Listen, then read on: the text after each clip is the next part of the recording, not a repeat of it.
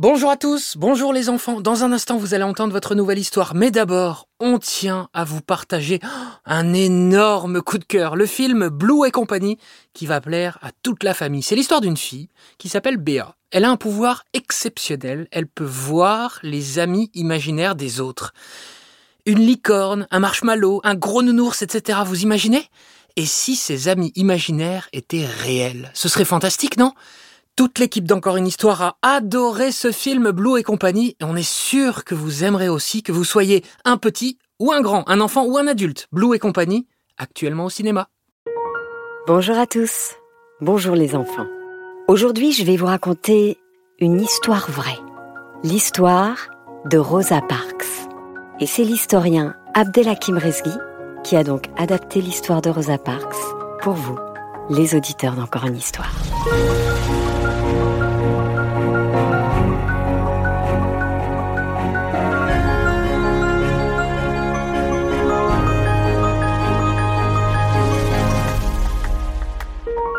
Partie numéro 1.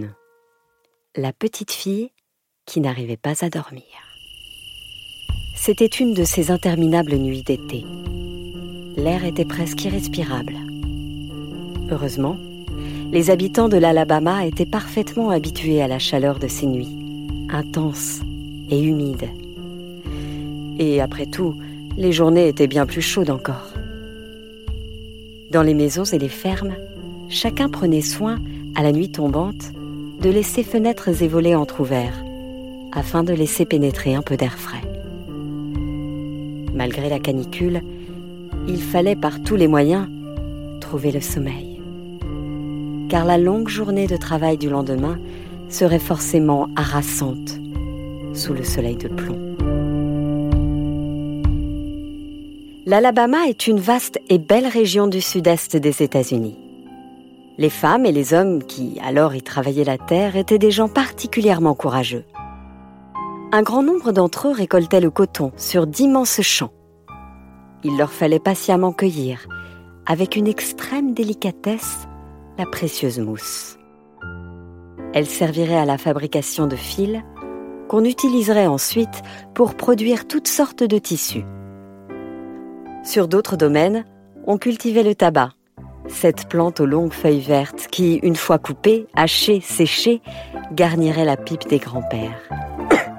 À cette époque, on ignorait que fumer était si mauvais pour la santé. Cette époque, c'était en 1920, il y a tout juste 100 ans. 100 ans. Cela fait beaucoup de temps. On appelle cela un siècle. Et au cours d'un siècle, beaucoup de choses peuvent changer. Mais pour que les choses changent, il faut des femmes et des hommes qui aient le courage de les faire changer. Pour se motiver durant leurs interminables journées de travail, les habitants noirs aimaient chanter tous ensemble, comme le faisaient jadis leurs ancêtres. Mais contrairement à eux, ils n'étaient plus esclaves tous étaient désormais des personnes libres.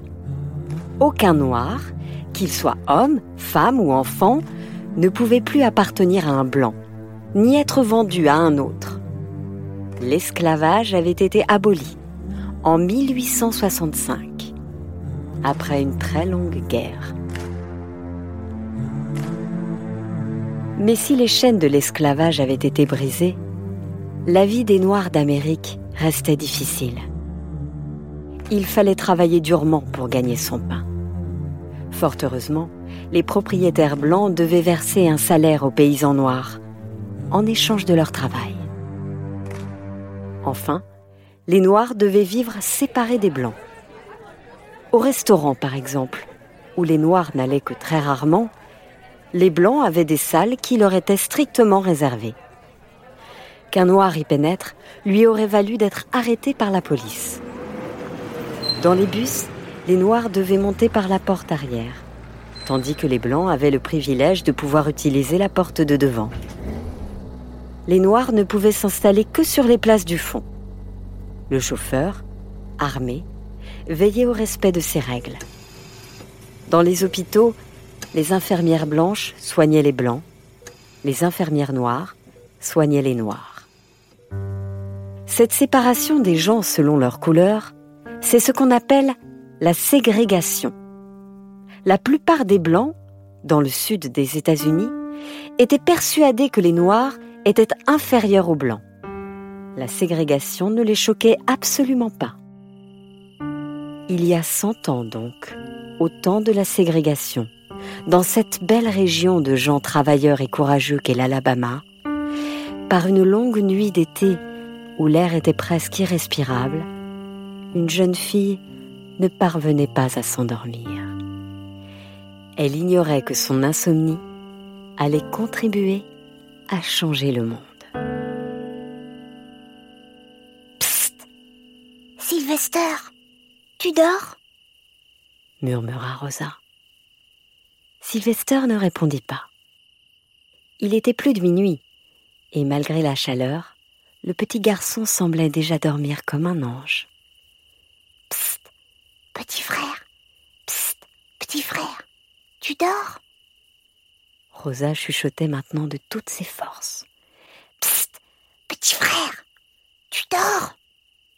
Après un long soupir, Sylvester répondit d'une voix endormie. Laisse-moi dormir, Rosa.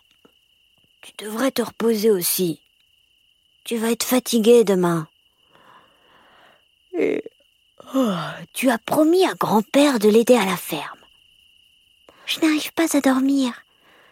Il fait trop chaud.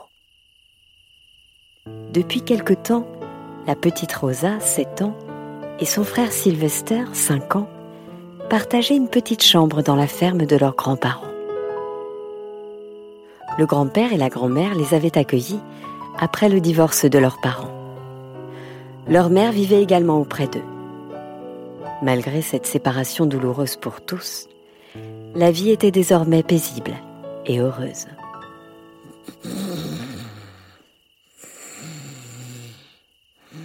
Sylvester ronflait maintenant bruyamment.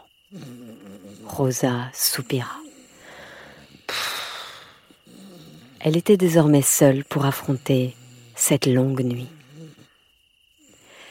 Afin d'étancher sa soif et pour tromper l'ennui, elle décida de quitter son lit pour se diriger à pas de velours vers la cuisine. Il fallait avancer lentement, car le vieux plancher craquait de toutes parts. Arrivée en catimini dans la cuisine, Rosa se jeta sur un morceau de poulet frit qu'il restait du dîner. Hum. Elle le dévora, puis elle se servit d'une grande tasse d'eau qu'elle but d'une seule traite. Elle s'en servit une autre qu'elle décida d'emporter avec elle dans sa chambre.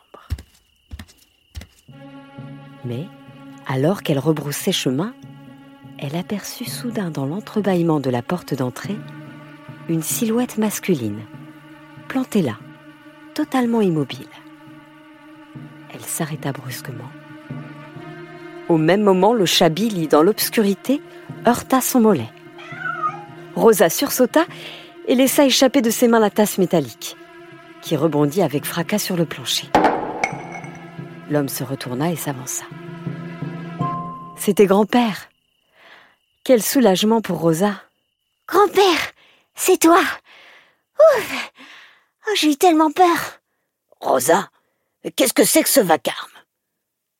Que fais-tu debout à cette heure-ci?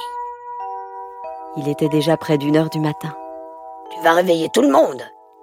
Rosa remarqua que le visage de son grand-père, d'ordinaire si doux, paraissait inquiet, profondément inquiet. Je suis désolée, grand-père. Je n'arrive pas à dormir. J'ai trop chaud. J'ai eu soif alors. Le grand-père l'interrompit. Eh bien, ma petite, tu vas retourner te coucher. Immédiatement. Oui, grand-père, d'accord, j'y vais. Soupira la petite fille. Aussitôt, elle roula les épaules, baissa la tête et tourna les talons. Mais curieusement, elle resta alors un instant sans bouger. Après quelques secondes, elle fit soudain demi-tour.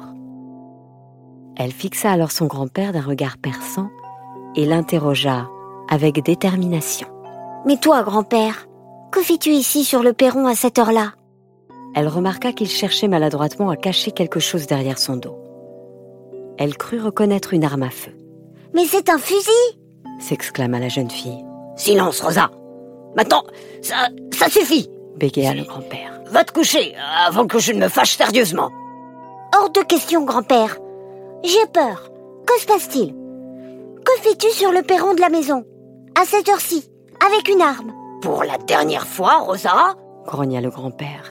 Je n'irai pas me coucher tant que tu ne m'auras pas répondu, reprit Rosa avec insolence. Je t'en supplie. Dis-moi ce qu'il se passe. J'ai peur. Le grand-père resta muet, le visage fermé. La petite fille posa les mains sur son visage. Elle se mit à sangloter. Le vieil homme, après avoir déposé délicatement son arme, la prit aussitôt contre lui. Il se dirigea avec elle vers le perron. Après avoir fermé la porte d'entrée, il installa sa petite fille dans le fauteuil à bascule.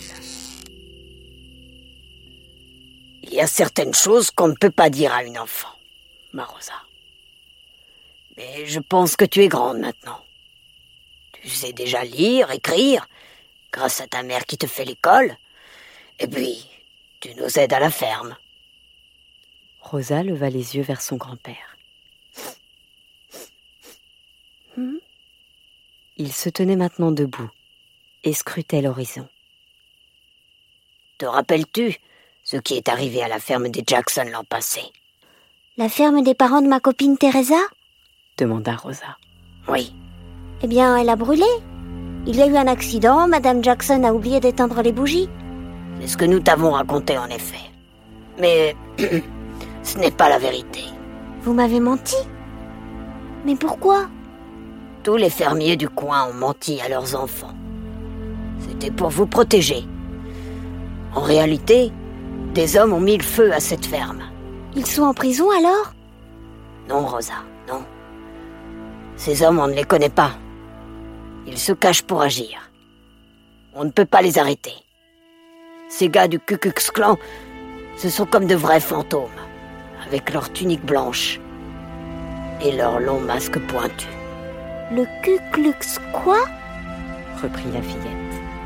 Le Ku Klux Klan, Rosa. Ce sont des blancs qui détestent les noirs.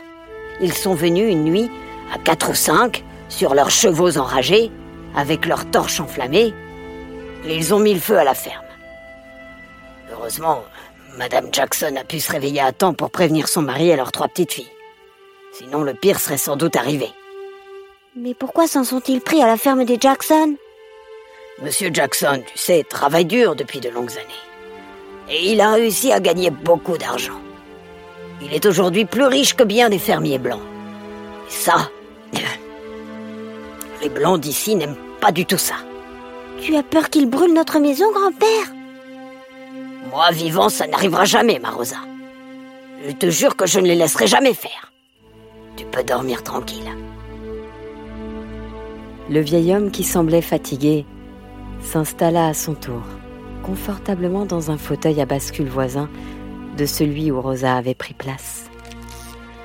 Là, il tendit ses bras en direction de la petite fille. Elle se leva immédiatement et vint se blottir tendrement contre lui. Quel réconfort Le ciel était rempli d'étoiles. La lune en forme de croissant éclairait discrètement les deux visages collés l'un contre l'autre. Après un instant, Rosa murmura à l'oreille de son grand-père. Grand-père, est-ce que tous les Blancs nous détestent au point de vouloir mettre le feu à nos maisons? Après avoir réfléchi un long moment, le grand-père répondit.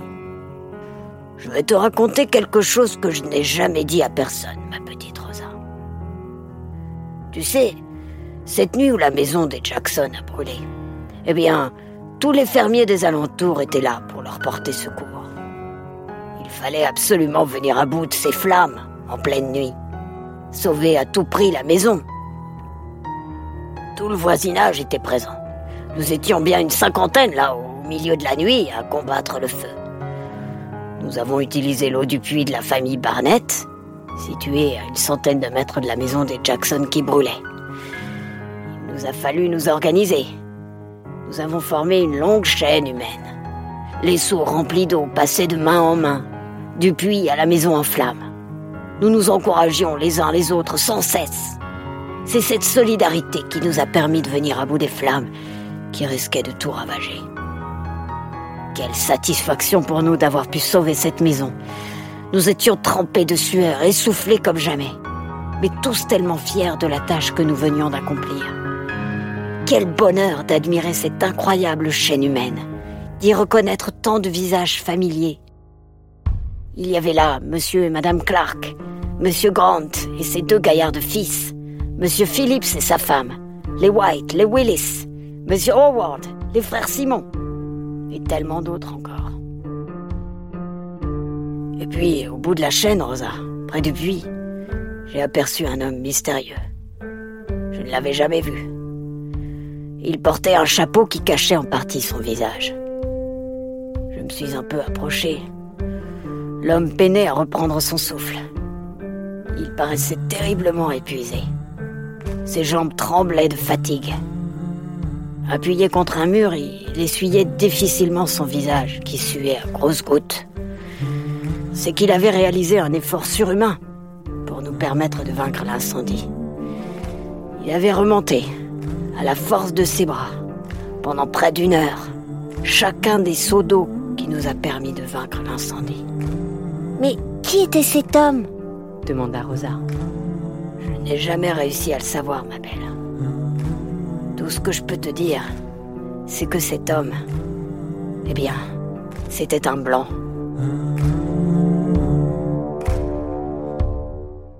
Après quelques secondes, la petite Rosa ferma les yeux. Son grand-père l'entendait respirer profondément.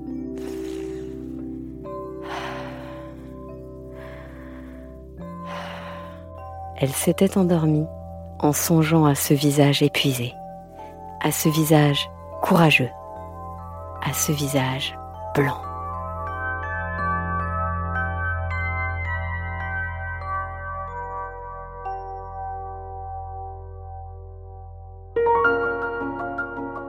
Voilà, c'était la première partie de Rosa Parks, histoire écrite par l'historien Abdelhakim Reski pour Encore une histoire. Encore une histoire est un podcast réalisé par Alexandre Ferreira, produit par Benjamin Muller et raconté par Céline Kallmann. N'hésitez pas, les enfants, à nous laisser plein de messages pour nous dire que ça vous a plu. Et bien sûr, il y aura bientôt de nouvelles histoires.